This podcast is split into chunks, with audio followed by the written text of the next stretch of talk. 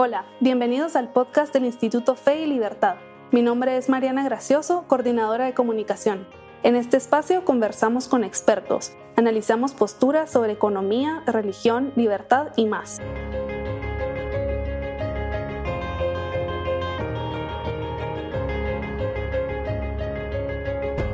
Bienvenidos a un nuevo episodio del podcast Fe y Libertad. Mi nombre es Carmen Camey, miembro del Instituto Fe y Libertad. Durante los últimos meses, el Instituto Fe y Libertad se ha centrado en investigar sobre la identidad y sus matices. Además, estamos preparando también un número de la revista titulado Identidad, Fe y Comunidad Política, cuyo editor asociado es Javier Pérez, nuestro invitado de hoy. Javier Pérez es el director del Departamento de Comunicación Audiovisual en la Universidad del Istmo de Guatemala y es profesor de ética en el Centro de Investigación Humanismo y Empresas, CIE. Su tesis doctoral es sobre el pensamiento sociológico de Sigmund Bauman y hoy conversaremos sobre la visión de Bauman acerca de la sociedad líquida y de la identidad. Hola Javier, bienvenido. Muchas gracias Carmen, bienvenida también a esta conversación, que espero que sea más conversación que clase, por decir así, pero estamos. Bueno, pues entonces si quiere primero cuéntenos un poco quién es Bauman y por qué tiene interés de estudiarlo hoy. Bauman tiene una ventaja que para mí a la hora de elegirlo, a la hora de hacer la tesis fue muy importante, que es contemporáneo yo estaba haciendo la tesis y él estaba vivo y seguía publicando, cosa que por un lado me alegraba y por otro lado era un problema porque nunca pude leer todos sus libros, porque publicaba por lo menos dos al año. Era una persona que escribía mucho y, ah, muchísimos artículos, sí. Y él murió en 2017, mientras yo hacía la tesis. Esa es la verdad. Tuve la suerte de escucharle personalmente eh, de hecho, me invitó a su casa para que habláramos sobre mi tesis, pero se murió antes de que pudiera llegar. Yo estuve en Leeds, que es donde vivía, en la Universidad de Leeds, eh, en 2018. Estuve haciendo una instancia de investigación ahí en el Bauman Institute, porque él fundó un instituto con su nombre. Y, y bueno, ahí estuve. Entonces, ¿por qué es interesante Bauman? Primero porque vivió muchos años. Murió con 91 años y el siglo XX es un siglo impresionante de historia y él la vivió toda. O sea, él le tocó estar en Polonia siendo judío, con la invasión nazi, se fue a vivir a Siberia, bueno, se fue a vivir, no es que se lo haya decidido, sino que pues claramente la situación política y social lo llevó a irse a, a Rusia. En Rusia conoció el comunismo y se convirtió en comunista. Él estaba convencido de que, de que los los rusos iban a salvar a Polonia de la situación política en la que estaban con los nazis y se alistó en el ejército rojo y, e invadió Polonia. Y él fue general del ejército, del ejército ruso, y lógicamente lograron echar a los alemanes de ahí de Polonia, y él quedó como parte del ejército y tenía una posición social buena. Pero luego hubo una, una limpia antisemita en los mismos rusos y lo echaron del ejército por ser judío. Y esto ya a él le rompió todos los esquemas mentales que tenía. Y empezó a estudiar sociología porque dice, bueno, aquí hay algo que no funciona. me echan de todos lados, que es la verdad, lo echan de todos lados. Y de hecho empieza a dar clases de sociología y también lo echan de la universidad. Porque al régimen comunista, lógicamente, no le interesa que los estudiantes sean pensadores propios, sino que acepten el credo y eso es lo que él ya no creía, porque él había sido comunista y lo habían echado los mismos comunistas, o sea que eso de igualdad ya no, no le entraba mucho. ¿no? lo traba. Sí. De hecho, su esposa, que se llama Yanina, que es muy interesante, también es comunicadora audiovisual. Ella producía cine, hacía documentales y se encargaba también de hacer propaganda comunista en Polonia pero al ver cómo trataron a su esposo también empiezan a dudar de todo lo que han hecho, pues, porque han dedicado toda su vida a eso, es así. Y les dan una opción que es bien difícil, la verdad. A mí, cuando leo la historia de Bauman, me acuerdo un poco de Sócrates, porque le acusan de exactamente lo mismo, de corromper a la juventud. Qué increíble. sí, bueno, porque los hacía pensar. Y alguien que tiene un, sentido crítico, pues puede criticar al régimen y no les gustó nada. De impiedad del régimen. Y le dieron la opción, lo mismo que a Sócrates, su exilio y, y perder, perdés tu, tu nacionalidad. Y para él, polaco era un motivo de orgullo, o sea, él se sentía muy orgulloso de ser polaco. Y o te quedas aquí, te morís de hambre. Básicamente eran las dos opciones que le dieron. Y él pues eligió con su familia eh, salir y se fue a Jerusalén. Estuve en Israel. Fue el único lugar en el que lo acogieron. Y curiosamente, él en Israel descubrió lo mismo que había descubierto en Polonia, que es que nos cerramos ante los demás y los judíos estaban cerrados como raza ante los demás. Y así había surgido el Estado de Israel. entonces él dice, yo no puedo hacer lo que a mí me hicieron. Estamos dejando fuera a mucha gente.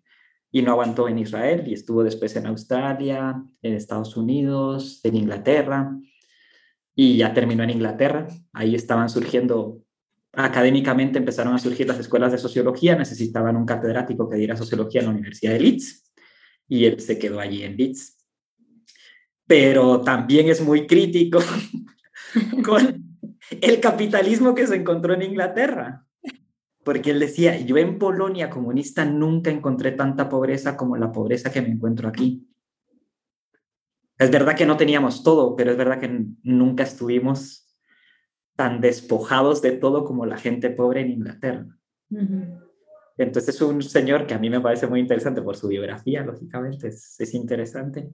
Y luego porque él va pensando todos esos acontecimientos sociales que le, que le fueron ocurriendo. Entonces su, su escritura para mí, al menos, es viva. No sé, yo leo a Kant y me aburro un poco, pero leo a Bauman y me está hablando de cosas que experimento.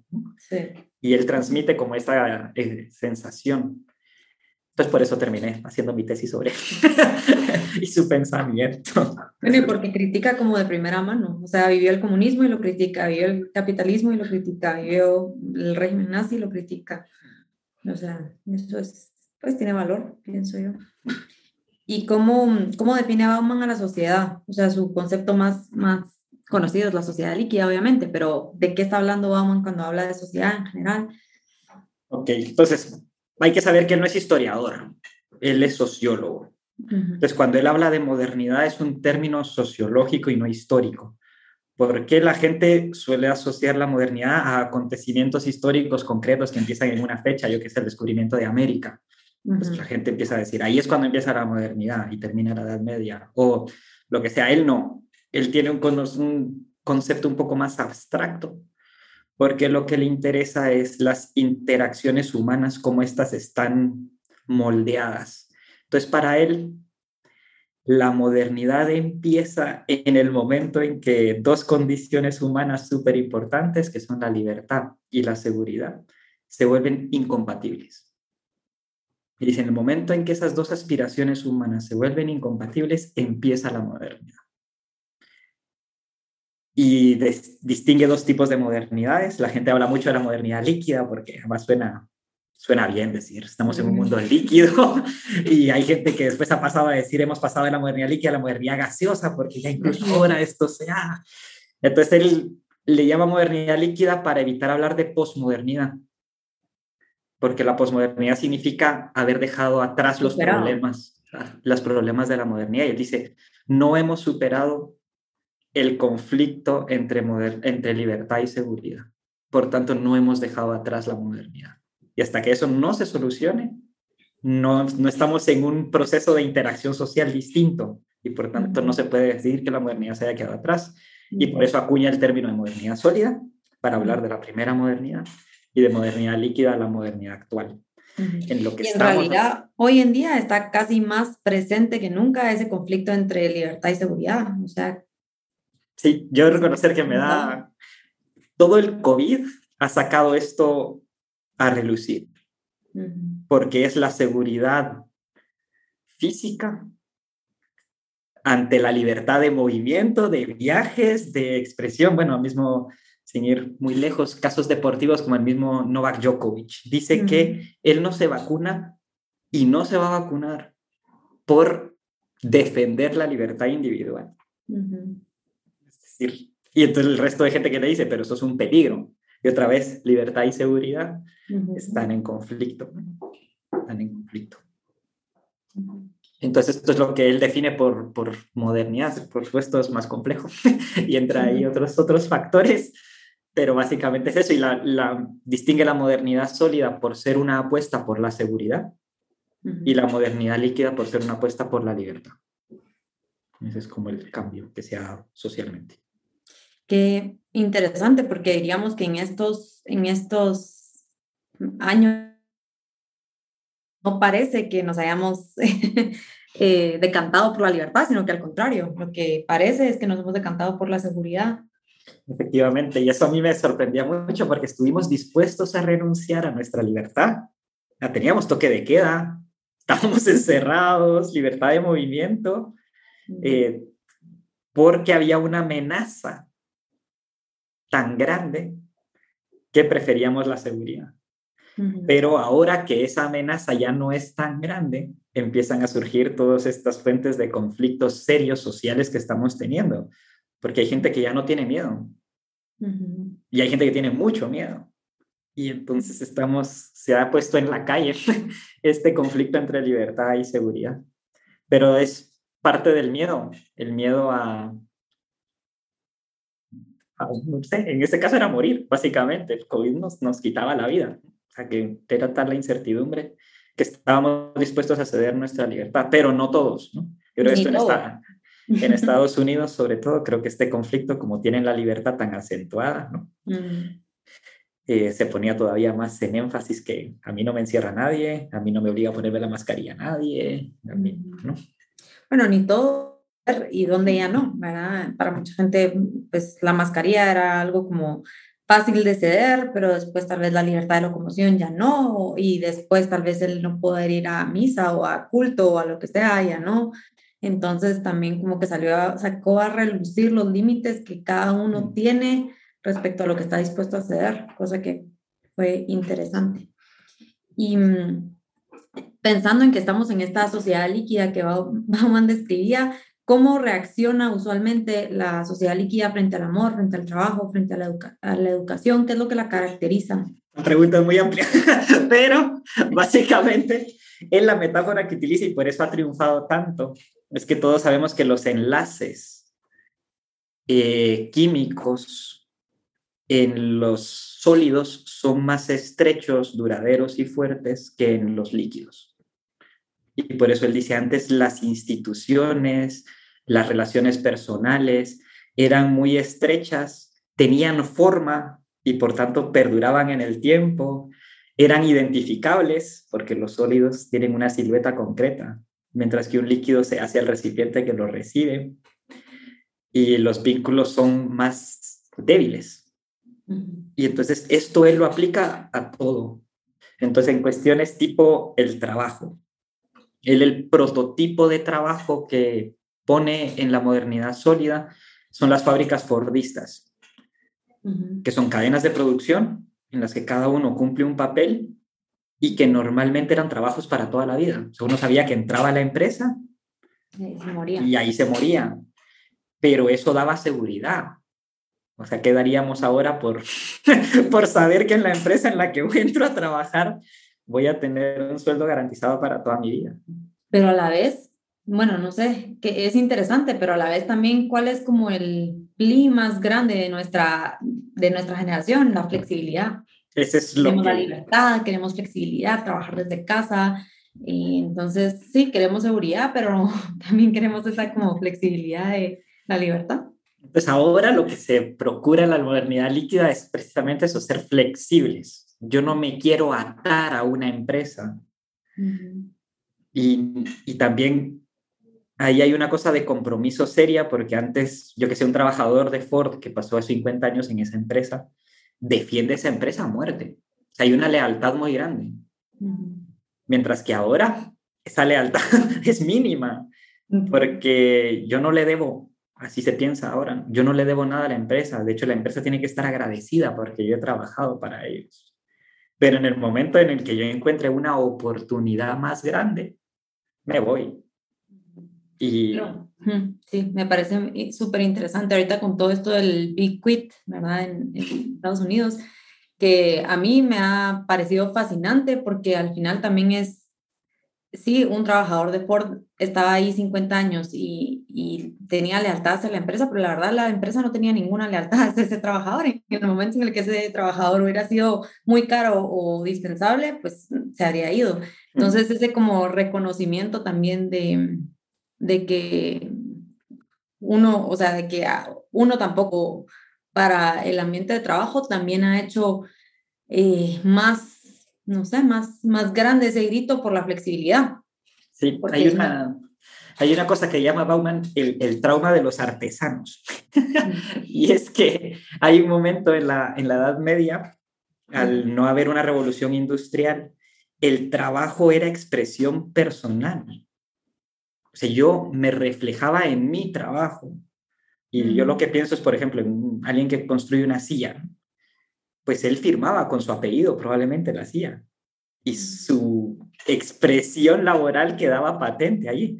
Ahora uno agarra una silla de IKEA, por ejemplo, y quién la hizo, y cuándo la hizo, y cómo la hizo, y quién estuvo ahí. Hay cero expresión personal en el trabajo. Y eso es lo que pasaba en las fábricas fordistas. Había alguien que diseñaba el proceso y ejecutores. Pero ese ejecutor del proceso podía ser sustituido claramente por cualquiera, porque, porque no representaba absolutamente nada de sus capacidades racionales. y sería su libertad de expresión. Y su sentido de trabajo, porque él era solo una pequeña parte de una gran cadena. Entonces el sentido de ir a trabajar se perdió. Y yo creo que también por eso ahora es como, no, no, no, yo quiero expresarme, quiero ser creativo, quiero que se me valore por lo que hago, quiero ser indispensable.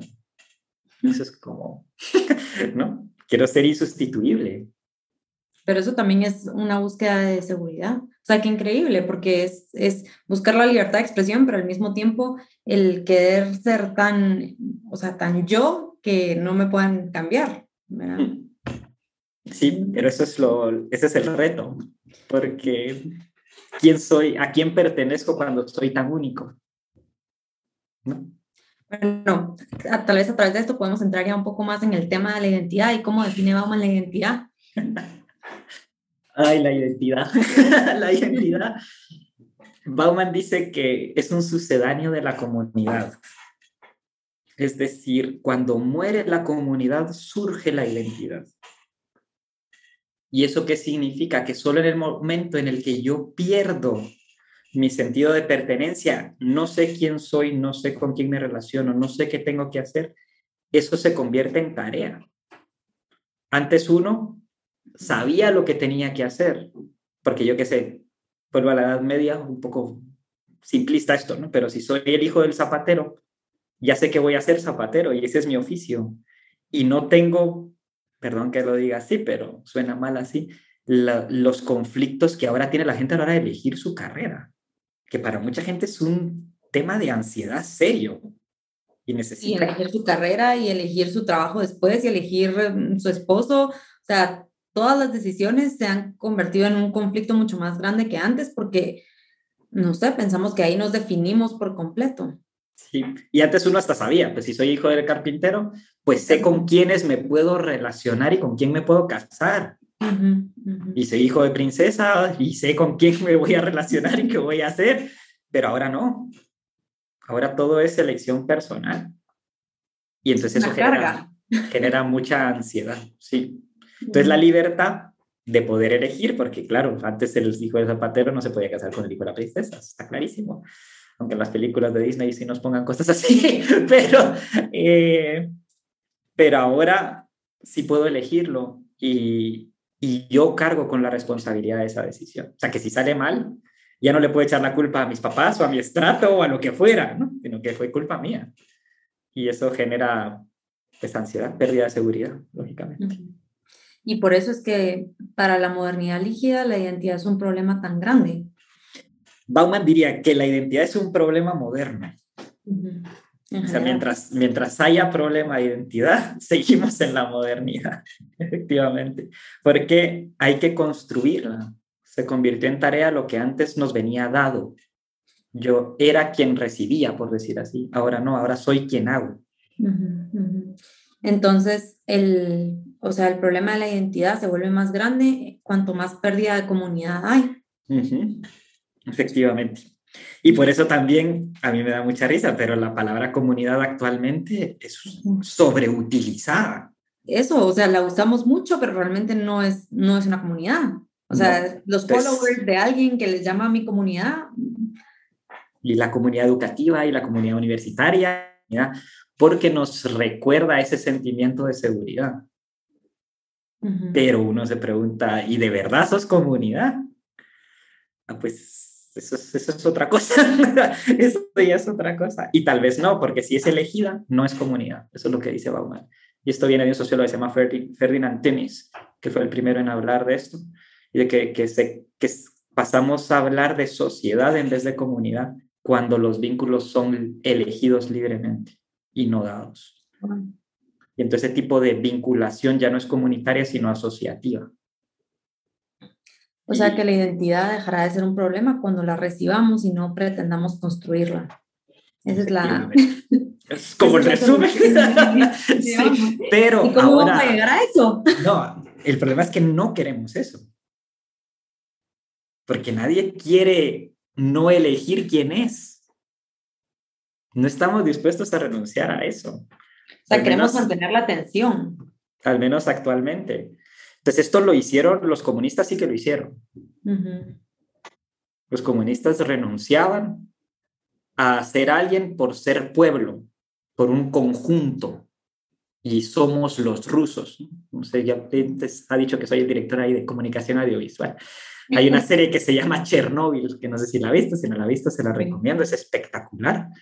Hay un momento en el que los obreros están dispuestos a morir por el pueblo ruso, porque ellos son el pueblo ruso. Actualmente, esto es impensable. Quisiera meter a una fábrica radioactiva, sacar restos y cosas por salvar a no se sabe quién, porque no les ponemos rostro. Pero increíblemente, bueno, no sé, hoy, hoy que, que, que estamos grabando esto con, lo que, con la invasión de Rusia a Ucrania ayer, uno podría decir, es increíble que aún así haya gente que esté dispuesta a ir a atacar a otros eh, por su pueblo. O sea, los rusos mantienen un sentido de comunidad mucho más fuerte que muchas otras naciones y esa es su fuerza que no, nunca Occidente va, a lograr tener. Y por eso Occidente no los entiende. O sea, nos parece que son locos, porque ellos, si se quiere ver así, todavía siguen en la modernidad sólida. Y, y, luego esto también dice Bauman. Bauman dice, yo hablo de modernidad líquida y modernidad sólida, pero son tipos ideales. Esto no existe la modernidad líquida pura y no existe la modernidad sólida pura. De hecho, se mezclan continuamente y, yo creo que países tipo Guatemala, con mayor razón, porque vemos gente que está súper especializada y occidentalizada, por decirlo así, y tenemos gente todavía en ámbito rural, edad media. O sea, que ahí, ahí sí hay comunidades. En el sentido que uno dice, eso es, eso es una comunidad. Ahí ellos no dudan de con quién están, ni qué hacen, ni cómo se hacen, ¿no? No tienen problema de, no tienen crisis existenciales de quién soy, ¿no? O sea, sí, ellos viven en lo que tienen. Y esto a, alguien que ya está metido e inmerso en la modernidad líquida le cuesta mucho comprender. Sí, también tal vez por eso es que es un país como Guatemala que tiene tantos, o sea, esos, esas formas tan distintas de comprenderse, mm, tiene tanto conflicto porque realmente no, no, o sea, es difícil entenderse eh, no sé, pues con algunas personas viviendo con un sentido de comunidad tan fuerte y otras personas viviendo con un, sentido de identidad personal tan fuerte. Hmm. Sí, sí, somos un, somos un pueblo curioso, pero claramente que fomenta la reflexión porque es tan, tan chocante el contraste, por decir así, que uno pues le da para pensar mucho. Y luego que, bueno, no sé, tal vez usted me puede explicar, pero yo otra cosa que pienso siempre es los tipos como de comunidad, porque uno piensa comunidad mm, recibida y usualmente es una nación, pero luego hay otras comunidades, mm, la religión, eh, que, con las que estamos un poco más dispuestos, depende de quiénes, ¿verdad? Pero con las que hay quien está un poco más dispuesto a, a, a recibir su identidad de parte de esas otras comunidades. O no necesariamente la religión, pero estas otras comunidades que han surgido tan recientemente, comunidad LGTBQ, eh, y nadie tiene problema en recibir su identidad de esa comunidad, pero sí de una comunidad como una nación. ¿Por qué? Porque una es elegida y la otra es heredada. Bueno, pero ni, tanto, porque hoy en día hasta está súper mal visto pensar, no sé, o, o, ya no es políticamente correcto, correcto decir que la homosexualidad es una elección. Hmm. Pertenecer a la comunidad LGTBI, no sé si me explico. O sea, puede, hay gente que es homosexual, pero no se siente, o no, no es que no se sienta, no decide, no elige ser parte de esa comunidad o ser comprendido dentro de esa comunidad, por decirlo así. Y luego es una comunidad que ha crecido tanto que ya no se sabe muy bien que, cuál es como la base, por decirlo así, qué es lo son que como sucedáneos de comunidades, de las comunidades fuertes que teníamos antes, estos son como los sucedáneos que han ido surgiendo, el, lo que decía usted, las comunidades de redes sociales, el feminismo. Pues Bauman tiene una, no es suya, ahorita no me acuerdo quién fue el sociólogo, porque es otro sociólogo que le dice que le llama comunidades percha que para nosotros en español Chapín sería comunidades cercha, es decir, yo tengo mi closet con un montón de cerchas y dependiendo a dónde voy, qué comunidad me pongo. Pero la clave es que yo la elijo. Yo me la pongo. Yo, me la pongo. Entonces, yo que sé, un domingo pues, puedo poner la comunidad cristiana y voy a misa. Ah, pero el lunes soy la comunidad capitalista explotadora y estoy trabajando ahí y saco y entonces depende en qué momento soy quién. Depende en qué momento soy quién. Y, y se va precisamente eso es lo que nos genera tanta ansiedad, porque uno nunca sabe si está acertando o no está acertando. Y como no hay nada sólido, nada estable, nada duradero, es una tarea que tenemos que estar haciendo constantemente y por eso es agotadora. Porque tenemos que actualizar nuestra identidad constantemente no es que podamos descansar. Él dice lo que se, se perdió con la comunidad, se perdió el hogar. Nosotros no tenemos un lugar al cual llegar, quitarnos los zapatos y decir, este soy yo. ya ni siquiera la familia es comunidad, o sea, cada vez más es, es algo elegible también, la familia. Sí, efectivamente. Y luego eso, la, la, globalización, que él dice que es uno de los fenómenos que ha lógicamente llevado a esta modernidad líquida nos ha abierto posibilidades de elegir. O sea, yo puedo ser ahorita un, no sé, musulmán, cosa que antes en Guatemala eso era impensable. Pero porque conozco Internet, me ha abierto los ojos, por decir así. Ahora podemos elegir hasta cosas que antes ni siquiera teníamos experiencia de que existían. Y mm, otra cosa que pienso es ¿Cómo, ¿Cómo se concilia esto con el tema de que estas comunidades elegidas muchas veces son cerradas también? Porque no cualquiera que quiere entrar, por decir algo, a la comunidad feminista puede entrar. no sé, también es, no sé, es, es, una cosa de añoranza, de pertenecer, pero luego también hay una como reglas para pertenecer a las diferentes comunidades. No cualquiera puede pertenecer a estas comunidades. Pues también esta es, otra cosa que es súper curiosa, pero Bauman dice que la identidad se reafirma mediante la sumisión. O sea, yo quiero ser alguien, pero solo puedo ser alguien en la medida en que acepte algo que no es mío. Wow. ¿Por qué? Porque si no, no puedo ser reconocido socialmente como lo que soy. Y por tanto estoy sumiso al reconocimiento social. Entonces, si quiero ser feminista, tengo que aceptar lo que se conoce como feminista. Y entonces ahí uno dice, ¿qué expresión personal hay ahí? Porque al final te estás, estás dejando de ser alguien para aceptar lo que otros consideran que es eso. Pero es que eso es precisamente lo que daba la comunidad. La comunidad te aceptaba como eras, sin necesidad de haberlo elegido. O sea, que estas pseudocomunidades no solo no cumplen con, o sea, con el papel de comunidad, sino que encima nos exigen también dejar parte de nuestra libertad y probablemente en cosas más importantes que las comunidades sólidas de antes. Sí, entonces eso, por eso es que, es que tiene frases la gente no lo sabe qué es, porque no saben si es sociólogo, si es poeta, si es filósofo, si es pensador, porque tiene unas frases como muy curiosas. Pero él dice que la identidad surge en el cementerio de las comunidades con la esperanza de la resurrección de los muertos. Wow. Es decir, solo puede surgir ahí donde la comunidad se ha muerto, pero con la esperanza de que algún día la identidad pase a ser comunidad. Con la añoranza de la comunidad. Pero es contradictorio. es que no se puede. Si hay identidad, no hay comunidad, y si hay comunidad, no hay identidad. Eso es lo que... interesante. Pues ya sabe buscar maneras de resolver este conflicto y espero que lo hagan en la revista.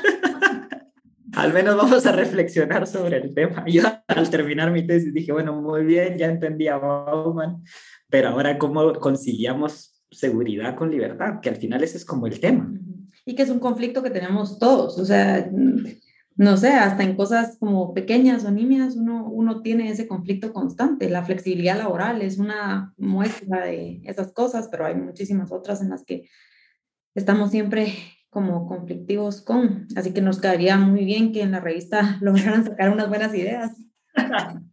Algunas guías de algo, no, no, para eso, para eso está la, revista. Para hacer reflexionar y dar criterios y costas, porque en fin. Pero esto es un diálogo, eso también lo dice Bauman. Bauman, como ven, ha criticado el capitalismo, ha criticado el comunismo, ha criticado, pero él, él dice que él es socialista. Entonces, ¿por qué dice que él es socialista? Porque dice que el socialismo a diferencia de los capitalistas. Los socialistas siempre son críticos del presente y siempre dicen que puede haber un futuro mejor. Y si los capitalistas hay un momento en el que han renunciado a pensar una alternativa y por eso no me puedo identificar con ellos. Por supuesto, cuando él dice que es socialista no quiere decir que sea comunista, nazista, porque tampoco. Entonces él habla de la utopía socialista, de decir, como seres humanos no podemos renunciar a dejar de pensar en un futuro mejor a lo que conocemos. Y por eso yo me considero socialista.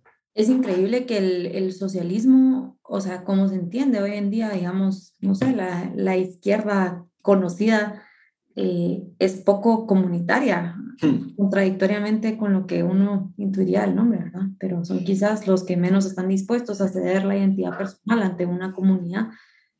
Hmm sí hay muchas, hay muchas contradicciones que se entiende por socialismo, que no es decir que es izquierda, que todo se ha liquidificado, diría Bauman, es que hasta los conceptos. Son tan flexibles que uno... No sabe ni de qué habla.